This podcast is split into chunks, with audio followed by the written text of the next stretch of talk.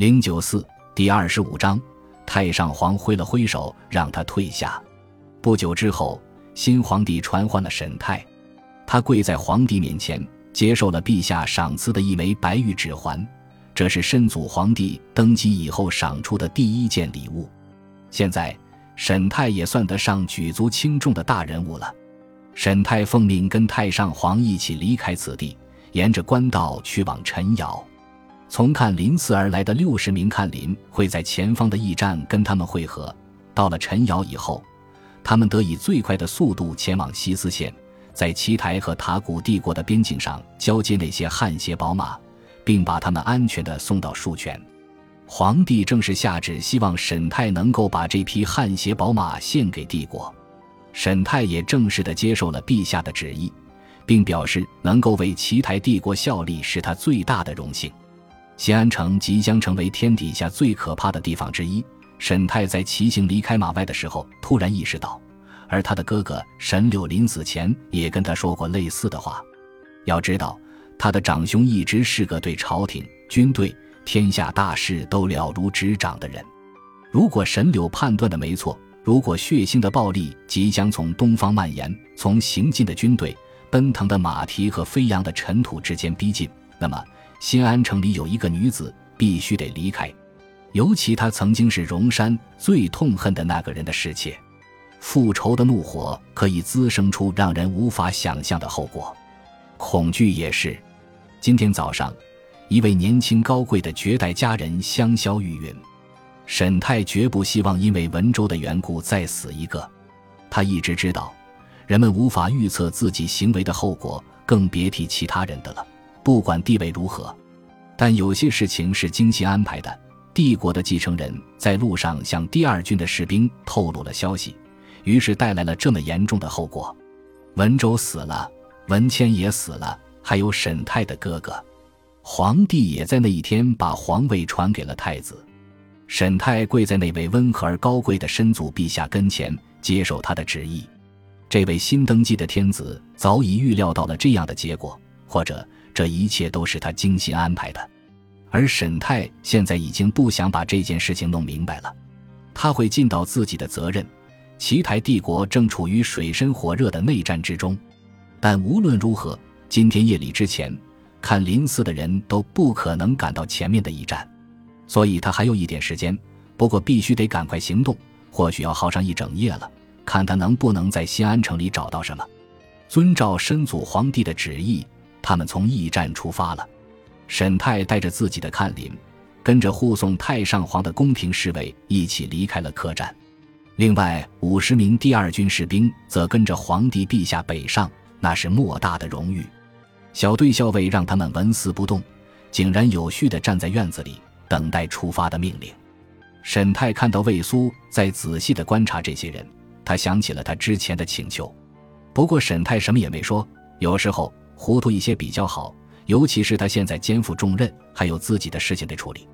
走出马外一段路以后，他勒住了闪灵，在路中间告诉了司马子安、魏苏和陆琛他的计划。他并没有打算跟他们商量，他们都跟他一起去了，让其他的看林跟着太上皇和士兵们。沈泰带着三名同伴穿过田野，沿着官道南面的小路出发，从早上一直赶路到午后。夏日的午后，天上飘着白云，和暖的风从西边吹来。这是个令人心旷神怡的日子，但他却在想着死亡。在他们的身后还有藤官，可以预见还会有更多的人死亡。在骑行的路上想到这些，他机灵灵打了个寒噤。西安城附近的官道齐整而宽阔，所以一般很少有人会骑行在农田和竹林之间。他们找到了一条通往东边的小路，跟南方的官道几乎平行。他们穿过一个又一个村庄，有些艰难地辨认着前行的方向。村民们走出家门，停下手里的活计，看着他们。骑行的如此急，还真不寻常。这件事情会被村民们议论很久。这两天连续赶路，闪灵没有露出半点疲态。其他三人已经在驿站内换过马了。但仍然赶不上闪灵的速度，沈泰几乎想要一骑当先赶过去，但还是抑制住了内心的冲动。没有他们帮忙，他就算进了新安城也没用。他没有进到城里，根本没有机会这么做。还没靠近西安城，就听到轰鸣般的嘈杂声，像是暴雨或是瀑布落下。他们站在城外官道附近的小山坡上，看到了那一片混乱的场景。恐慌的平民一股脑地往城外逃窜，他的心猛地一疼。只见官道上挤满了新安城的难民，水泄不通，似一条长龙朝着西边慢慢地蠕动。人们背着包袱，或是推着小车，车上堆着家当。老人和小孩坐在上面，疯狂地推搡着、拥挤着，那种嘈杂的声音简直是一种折磨。有时候会冒起一声尖叫或者哭泣，有人被推入了水渠，或是跌倒在地上，被后面的人活生生踩死。人群的长龙动得非常迟缓。沈太往东边望去，望不到人流的尽头，他甚至连新安城的大门都看不见，太遥远了。但他能想象得到城门处的情形，所有的城门都差不多。灾难即将到来的消息早就传遍全城，看来西安城的平民们不愿意等待荣山的到来，他们出城之后会饿死的。司马子安轻声说：“这还只是今天早上的难民，仅仅是个开始。有些人会留下来。”陆琛说：“总会有人留下来的，为了家里人。”他们会忍气吞声，希望流血早日过去，最终会过去的。沈泰说：“荣山毕竟要统治这里，不是吗？”没错，最终陆琛同意，但这个最终要等很久，久到几近永恒。难道这场战争会一直打下去？魏苏问道。沈泰看了看他，他正咬着下唇，用复杂的眼神凝望着川流不息、蠕动的人群。不会，他轻声回答。但这是一场浩劫，一次颠覆，一切吗？他看着他问道。很多，他回答，但不是一切。沈太，我们进不了城。司马子安说，我们只能指望他已经收到了你的警告，尽快行动了。但我们没有办法在人群里逆流而行。沈太看着他，心中一阵无助和凄凉。突然间，一个想法闪过脑海，他兴奋地说：“对了，逆流而行。”我们可以游进去，真是个好主意。从运河进新安城，这确实是个好主意。可惜无济于事。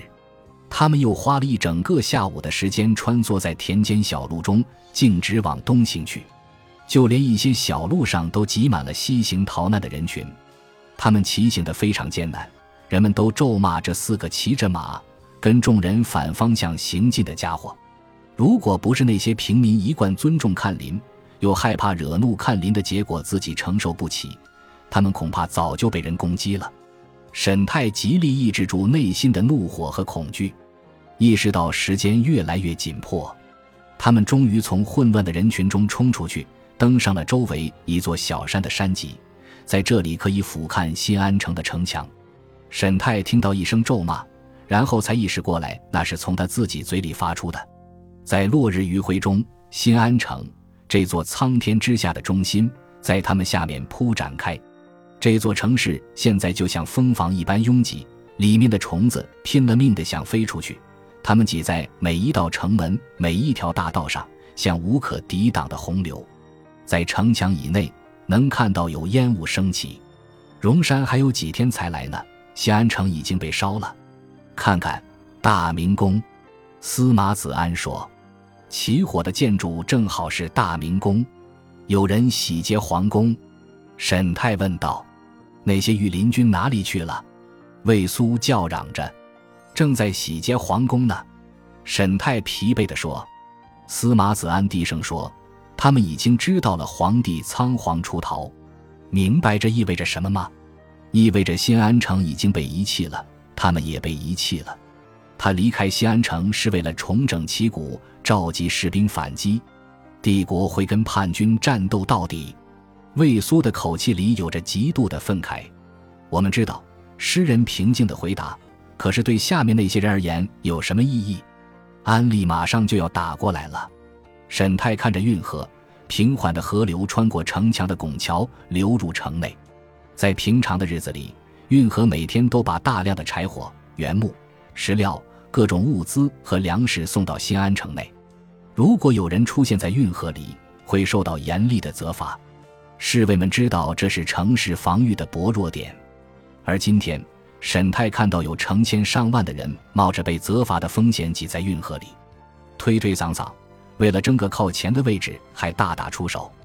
他们把包袱顶在头上，背着自己的孩子，也有人双手空空，除了满脸的恐惧和想要逃离的渴望，什么也没带。这些人会淹死在河里的，他担心着。陆琛举手指了指，沈泰顺着他手指的方向看去，大明宫里又有一股火光冲天。他身边的其他人一言不发地骑在马背上。沈泰明白，他们理解他的痛苦。今天的行动毫无意义。只能无功而返，但这个命令的让他自己说出来。他们跟着他而来，一直守护在他身边。骑在闪灵背上，他看着眼前这一场如噩梦般的混乱，或者这只是噩梦的开始。夕阳渐落，余晖洒在西安城的城墙上，仿佛给城墙镀上了一层金色。这让他想起了春雨那一头金光灿烂的长发，一双碧绿如翡翠的眼睛。在他沉浸书本寒窗苦读，苦苦思索先贤的哲理和揣摩诗歌的格律韵脚的时候，他认为春雨比自己聪明睿智的多。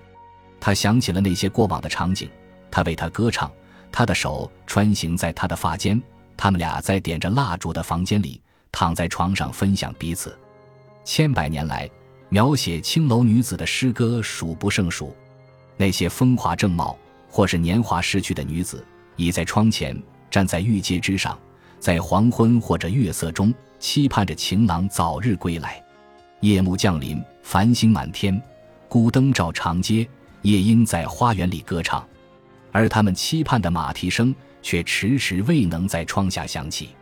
我们无能为力，沈太说：“还是回去吧，我很抱歉让大家受累了。”在这个夏日的黄昏，他确实感到了诸多遗憾。他们调转马头，朝西而去，将大明宫的浓烟和大火抛在了身后。几乎花了一整夜的时间，他们才赶到官道上的客栈。暮春的那天清晨，正是在这家客栈的庭院里，他被吵醒了。为了履行保护他的职责，魏苏跟一群御林军打斗，受伤被擒。也就在这里，珍妃娘娘文谦在轿子里等着他，一起前去马外。